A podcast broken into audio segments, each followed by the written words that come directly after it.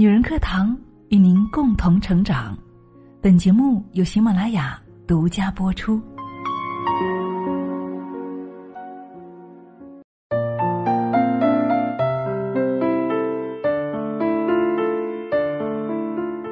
Hello，亲爱的，你好吗？谢谢你听到我，我是清新。在年前的时候啊，我们刚刚分享完要大扫除，对吗？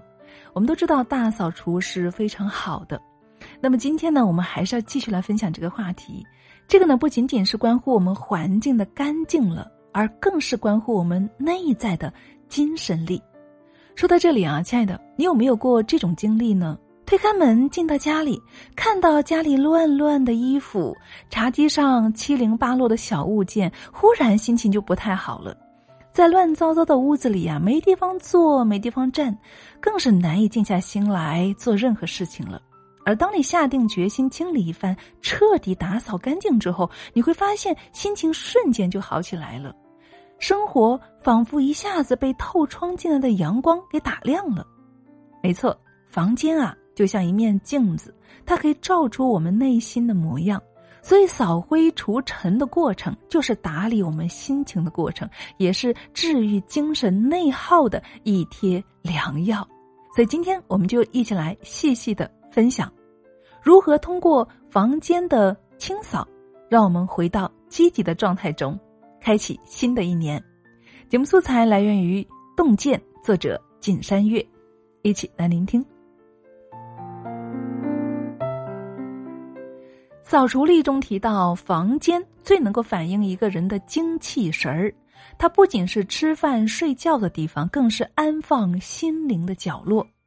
哈佛商学院的一项研究显示啊。幸福感强的成功人士，往往居住环境十分整洁；而生活失控的人们，通常生活在凌乱肮脏的环境中。有位女士和丈夫都是购物狂，每天回家总会顺手买点东西。久而久之啊，屋子呢就像仓库一样，堆满了用不上的杂物。待在家里，夫妻俩就像被围剿的猎物一样，行动受限，心情烦躁。很多时候，早上急匆匆出门，连一件干净衣服都找不到，而邋里邋遢的生活又令他们陷入自责与焦虑，完全没有精力好好工作。麻烦事频频找上门，心情也越来越差，压力越来越大。无奈之下，他们请来了收纳师山下英子，彻底把杂物归纳妥当。整理好的房间让人眼前一亮，他们才骤然明白，干净也是一种治愈。山下英子说：“扔掉一件无用物，就多一点空间；扔掉一件多余物，就少一份负担；扔掉一件废物，就恢复一丝清爽。”心理学上有个空间吸引力法则：房间乱，人的心也会乱；心一乱啊，就更不想打扫房间了。这种恶性循环呢，就会让人陷入精神内耗，不可自拔。脏乱的房间仿佛生活里的一个窟窿，储满了灰尘，令人窒息。所释放出的负能量也像黑洞一般，消耗人的精气神儿。这样的环境里，又如何能够走出内心安宁的人呢？有社会学家指出啊，清洁会给人提供目标。做一点可控的小事，可以让人暂时从压力中抽身。很多时候，迷茫、焦虑，就是因为我们对生活的失控。而打扫屋子呢，就能够让人获得一种掌控感。在不确定的生活里啊，清洁带来的确定是化解精神内耗的良药。所以，细致的清理灰尘，耐心的归置物品。收纳好换季衣物，行动会为我们纷乱的思绪按下暂停键。在一尘不染的屋子里喝茶、看书、听音乐，我们将在身心放松中暂时忘却外界的烦恼。当我们的居住环境焕然一新的时候，你会发现心境自然也就亮堂起来了。作家梭罗曾远离闹市，独居于瓦尔登湖畔的小木屋。他每天都要将木屋整理一番，倒掉炉子里的灰，码好要烧的柴，擦干净桌椅板凳，连门前泥泞的小路他都要清扫一遍。洒扫过程中，梭罗心无旁骛，虽然消耗了体力和时间，但却收获了内心的平静与安然。他说：“我愿意深深的扎入生活，允进生活的骨髓，过得扎实、简单，用最基本的形式把一切不属于生活的内容剔除的干净利落。”是啊。别小瞧打扫房间这件小事哈，它蕴含的可是扫除力的生活哲学。那关于扫除力这本书呢，是非常有力量的，可以带给我们精神内在的一份治愈。大家感兴趣的话呢，可以找到我们读书的第十八本《女性力量扫除道》，扫出不一样的人生。好，我们继续往下分享。知乎上有人问哈，我的生活一团糟，怎么改变？有人回答。当你陷入苦恼、对眼前的处境一筹莫展的时候，就去打扫房间吧。没错，收拾家就是收拾过去的自己，也是在规划未来的生活。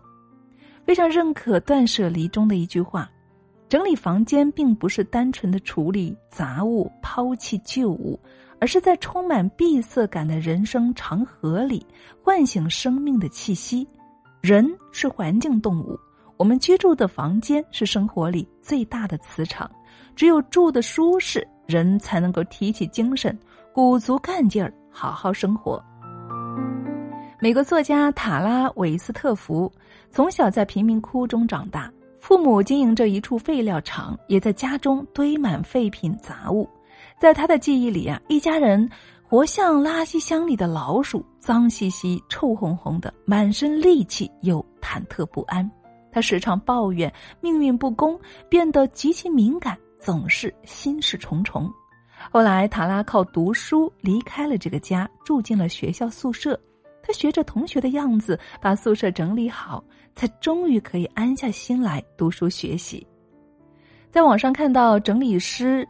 每年年底呢，都会拿出几天的时间进行沉浸式的大扫除。等打扫完毕，躺在沙发上欣赏自己的杰作，他的心情像干净的窗户一样明亮，对新的一年也充满了希望。他在社交平台上分享自己收拾家务的四个思路，在这里呢，也跟大家一起来分享：打扫房间一周一次。一空间从卧室到厕所，一般。打扫房间的路线是卧室、客厅、阳台、杂物间、厨房、厕所。第二位置，从桌上到地面，首先收拾书桌、化妆台等处的物品，与此同时将桌面清洁干净；其次将地面的物品进行整理归类。三工具，从扫帚到拖把，将地面打扫一遍，将明显的垃圾打扫干净，再用拖把。打扫一到两遍，地面洁净如新。第四，清洁物品，这里的物品包括衣物以及需要清洗的杯子、茶具等等。所以从他的分享中呢，我们可以看到，清理房间呢是从卧室开始，而后是客厅、阳台、厨房，最后到洗手间。每间屋子呢进行地毯式打扫，上到桌面上的杂物，下到地板缝的死角都不放过。他说，不仅是年底。心情不好的时候，这样大干一场，心情啊也会立马变好。我们常说啊，一屋不扫，何以扫天下？工作的烦恼、生活的压力、内心的迷茫，时常把我们拽入想太多的漩涡。每当这时呢，我们为自己找一点具体的事来做，就会让我们缓解很多。所以，打扫房间这种具体的小事啊，就能够迅速止住我们纷乱的思绪。当房间恢复整洁，我们人呢也会回到积极的状态中哦。说到一屋不扫何以扫天下，让我想起三毛刚到撒哈拉时租到的房子呢是脏乱不堪的。离乡背景的他呀，本就心情不好，这间屋子呢更是令他郁闷至极。随后呢，他花了整整一个月的时间把房子打扫装饰了一番。有人来做客，直呼这是最美丽的沙漠之家。之后呢，三毛才得以全身心的投入写作，完成了著名的《撒哈拉的故事》。而认可作家川田光阳的一句话：“你的人生其实就像你自己的房间，房间不仅承载着我们的生活，更是我们精神世界的避风港，难道不是吗？”所以，亲爱的们，新的一年再来一场大扫除吧，洗净生活里的灰尘，清空烦乱的思绪。让我们在整洁的房间里告别精神内耗，以爽朗的心情迎接全新的生活。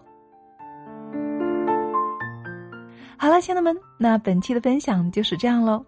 我是清新，感谢你的聆听，我们下期再见吧。